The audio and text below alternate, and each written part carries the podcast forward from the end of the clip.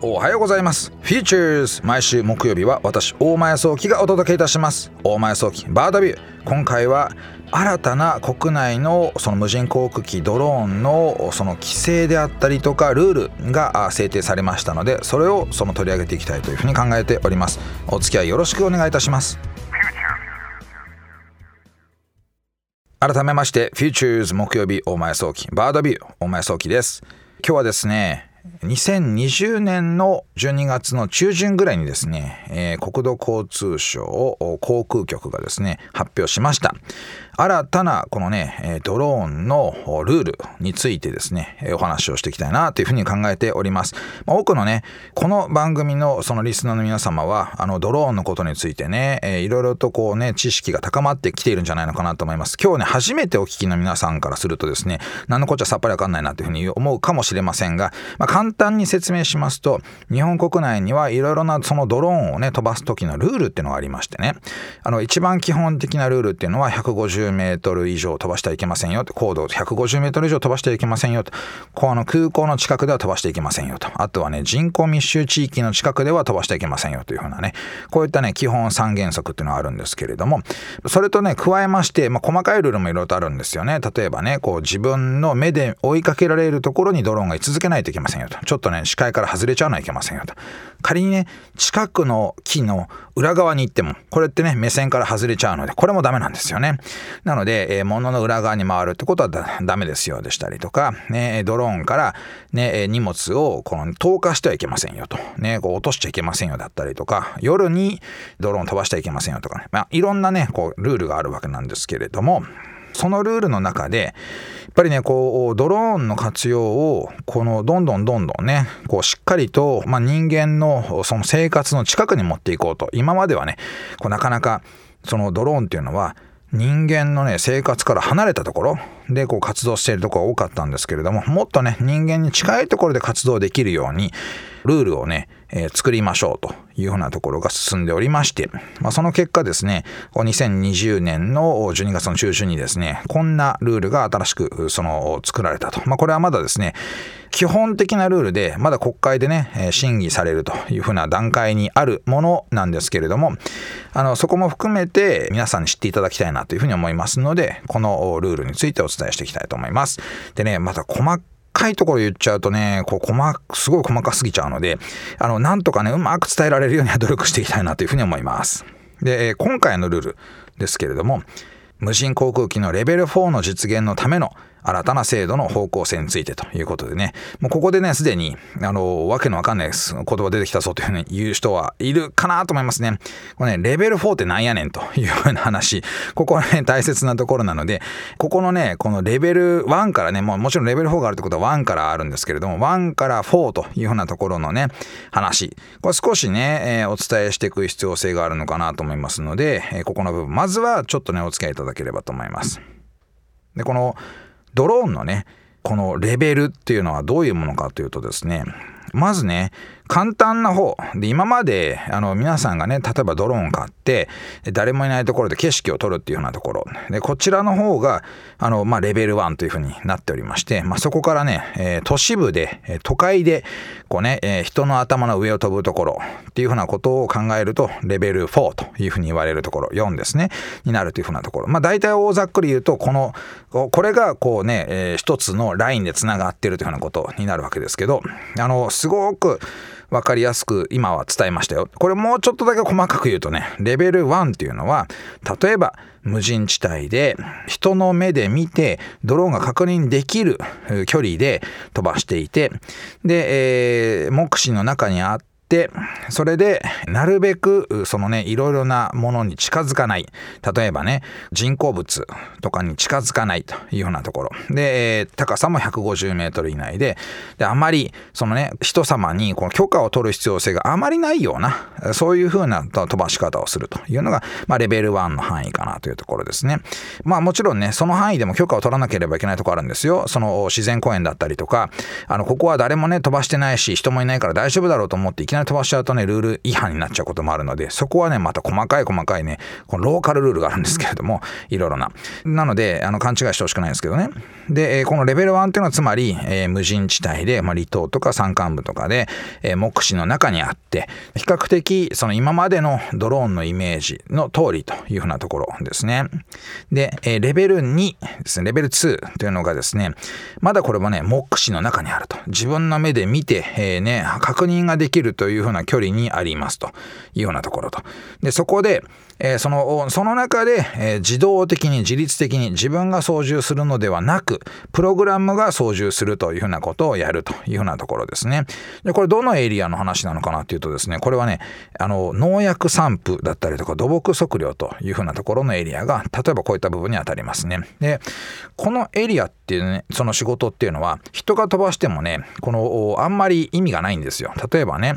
あの、農薬散布ご存知の方はお分かりだと思いますけれども、こうね、まっすぐまっすぐ何度も何度もね、こうちょっとずつずらしながらずらしながら、この往復していくと。そうやって、ね、まんべんなく、このかぶさりがなく、その農薬を散布するっていうふうなことをしたいと思うんですけど、これね、人の手でやろうと思うとそんな簡単な話じゃないんですよね。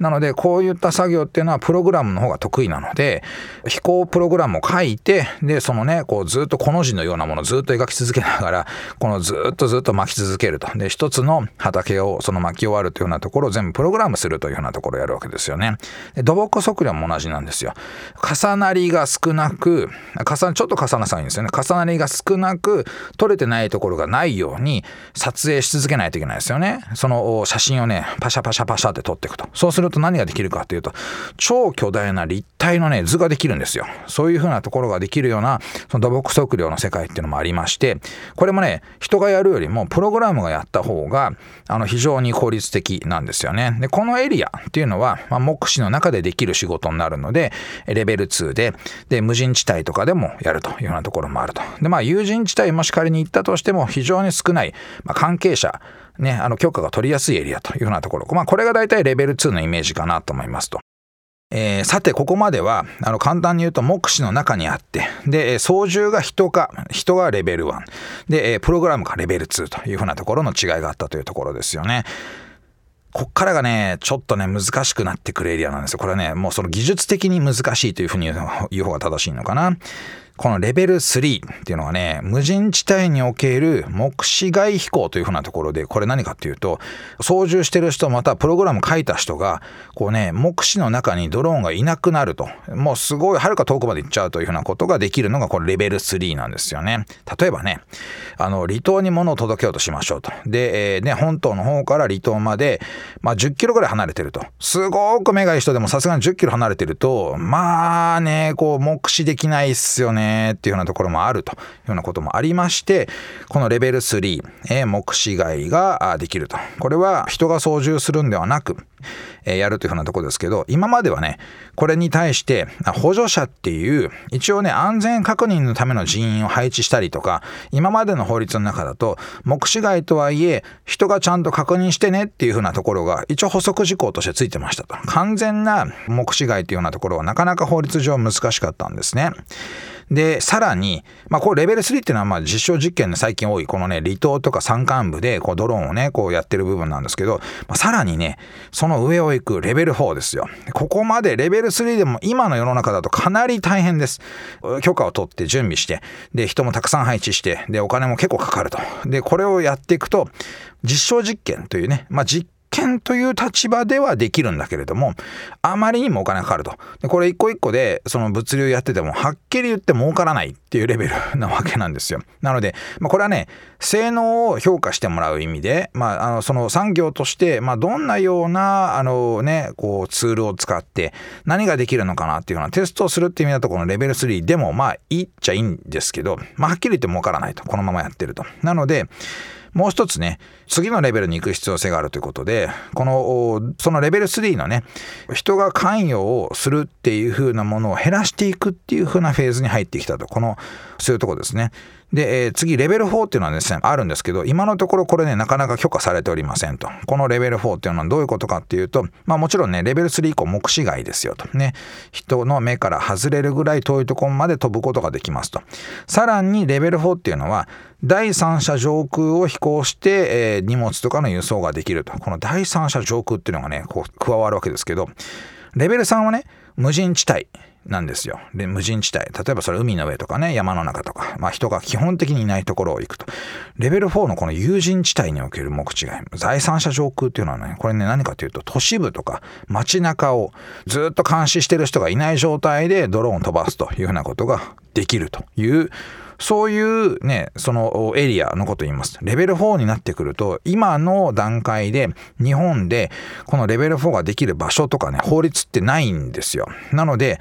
このね、レベル4ができるようになるためにということと、レベル3の状態でも、ちゃんとね、事業としてこう成立するようにするために、新たな法律が必要になったというところなんですよね。まあ、ここまでが前段です。前段。ね。まあ、このドローンの法律のことがわからない、もしくはこのレベルのことを知らないと次の法律の部分を説明しづらいので、ここからはね、ちょっとシンプルに説明していきたいなと思いますけど、まあ、新たな法律の中で言うと、とても重要なことはね、えー、2つありますと。これはね、まずはね、操縦者に対してのライセンス、操縦者の技能を証明する制度っていうふうなものが創設されると。同時に、これ2つ目ですけど、機体の安全性とかに関するですね、えー、認証と、これ機体認証というふうな制度、この2つが新たにこの創設されるというふうなところになりました。これね、とっても重要なことで、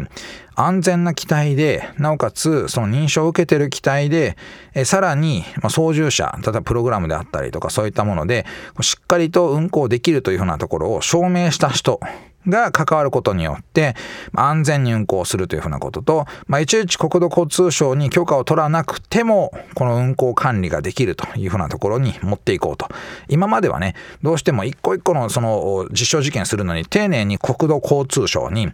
こういうところでカクカクしかしこういうふうにやって、で、さらに、えー、この期間だけこのエリアのその区域を使いますと。よろしいですか？っていうふうに許可を取ってたものがですね、この認証制度を使うことによって、この認証制度にパスした人や機体というものはですね、えー、手続き上、その許可を取らなくても良くなると。いうふうな状態になってくるという部分なんですね。で、えー、その今までの飛行許可を取っていたものっていうのは例えばねこのレベル3というふうなものっていうのはあの今さっきお伝えしたようにね無人地帯での目視外飛行とね、えー、目視から外れて遠くまで行けるというふうな飛行こういったものに関しては手続きの合理化簡素化ができますよというふうなところがありますと。でさらにねレベル4なんですけれども、ここはね、あの、まだ残念ながらこの制度の中でも、そのライセンスを持った人でなおかつ許可承認を得ていないと難しいですよっていう風なエリアですけれどもでもね今まではできなかったこのレベル4のフライトっていうものは許可一切できなかったものがようやく人のね、あの、認証をして、機体の認証をして、それで、まあ、安全を確認できた人であれば、承認を受けて、えー、都市部でもドローン飛ばしていいというふうになってくるというふうなことになってくる。これは目視外でね、あのプログラムをして、えー、で都市部で、えー、飛ばすってことになるわけですけど、ここまで来てようやくね、ドローンが、まあ、あらゆる場所で活動できるようになるというふうなところがこう見えてきたわけなんですね。まあね、これ、あの、制度上はね、まだね、方向性として定めようとしてる部分なので、まだまだ変わる可能性がありますと。なので、少なくともこの2つというふうなものの制度度が新しく作られていくと離島部とか山間部では事業がようやくスタートできるのかなというふうなところまでは見えてきたのかなと。でね2023年2年3年にはですね実はこの実業そのいわゆるいろんなサービスが立ち上がる年というふうに言われておりますので2021年でこの準備のタイミングなわけですよ。この準備のタイミングで法整備を定めていってまあいろんなね有識者知見者からの情報も集めてさらにこのね、えー、ライセンス制度をこうねえー、しっかりとしたものにしていこうというのが、まあ、今年2021年の流れの非常に重要なポイントになるのかなと思います。で、ね、この番組の中で取り上げていく話題としても、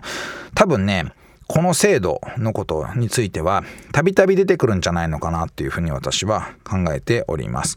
っていうのはね、これね、まだ全体が見えてないとこあるんですよね。例えばね、えー、ライセンス、人のライセンスもね、一等資格とか二等資格って分かれてるんですよ。えー、このね、現行の案でいくと。一等資格っていうのがどういうもので、二等資格っていうのはどういうもので、細かいところをね、あの、お伝えするのはちょっと今日はね、やめておきますけれども、これをね、まあ、国の指定を受けた民間試験機関によって試験をして、で、それで許可を得るかどうかというようなところになってくると。で、この民間講習機関がどうなるのって話もまだ全体像としては見えてない部分もありますし、国が機体の安全性能を承認するというふうな制度ですね。機体承認、認証制度というふうなものも。これもですね、あの、どのような手続きを経て、えー、民間の検査機関が誰にな、どんな形になるのかということも、まだ、まだね、こう、ちゃんと整理されきれていないのかななんていうふうに思うんですよね。こういった部分もね、まあ、見えてきたら、皆様にね、こういう風な制度になってきたんですよっていうようなところをお伝えしていけたらなと思います。でね、まあ今まで思えばね、噂は結構いろいろとあったんですよ。このライセンス制度になるんじゃないかとかですね、今までのスクールでこう、その学んできたものっていうのがこのライセンスに活かせるのかどうかだったりとかね、まあいろんなあの議論、全体のこのドローン産業の中でもしてきました。やっぱりね、人によってはね、これいろんな意見があるというふうなものでお伝えしていくと、このライセンス制度があることでできなくなる仕事もあるというふうにお伝えね、まあ、その声を出している人もいるんですよね。例えば、このライセンス制度の中にあんまりこううまくこの組み込むことができなかった部分でいくと、あのね、ドローンレーサーみたいな人たち、これがね、こう、ちょうどその制度の狭間に落ちてしまって、どのね、あの、ライセンスで言ってもちょっと難しくなってしまう部分もあったりとかするんですよね。レーサーっていうのはこうね、ゴーグルをかけて、目視外で飛行してるという風な形になっちゃうので、これね、ドローンの目線で見るっていうのはね、目視外になっちゃうんですよ。なので、そのドローンレーサーみたいな人たちっていうのが、今度ね、この制度の中だとうまくできないんじゃないかとか、まあ、いろんな、ちょっとね、課題もあるのかななんて思いますけれども、いろんなことがある中で、少なくとも第三者上空というようなところ、レベル4っていうものは、一旦ね、こう許可され始めるということと、まあ、もう一つとても重要なのが、レベル3っていう、その無人地帯、えー、海とか山の中とか、そこで比較的簡単に国土交通省の承認を経なくても認証されてる人と期待であれば事業やっていいというふうになってくるとようやくねこれでサービスビジネスとして成立するっていうふうな人たちが増えてくるなというふうに思うのでむしろねここのエリアっていうのはニュースがもしかすると一瞬こう伸びるけれどもニュースが増えてくるんだけれども一般になっちゃうとニュースが減っていくみたいなねそういう流れに2021年から2022年は、まあ、なってくるんじゃないのかなということでとても重要な国の制度が一つこの出てきたと。ということでね、これまたね、ずっとウォッチングしていきたいなというふうに考えております。お送りしてまいりました Futures on My Stock バードビューいかがでしたでしょうか？まあ、今日ね新たなその国の制度国土交通省航空局のね、えー、ところから出てきました。制度についてお伝えいたしました。これでねいろいろな形でまたドローンがこの普及するっていう風なきっかけになるような制度だと思いますのでぜひ皆さんもねまああのなんかニュースで見かけたらあこのこと大前が言ってたのはこのことだなという風にね思いながら聞いてもらえたらいいなという風に思います。さて番組のメッセージお待ちしております。オーディにある番組 Futures のメールフォームからお送りください。オーディでは番組情報のほか音声ポッドキャスティングも配信しております。また音声ポッドキャスティングは Spotify でも配信しております。Futures on My 早期バードビューで検索してみてください。番組 Facebook ページも情報を発信しております。Futures on My 早期バードビュー私とはまた来週お会いしましょう。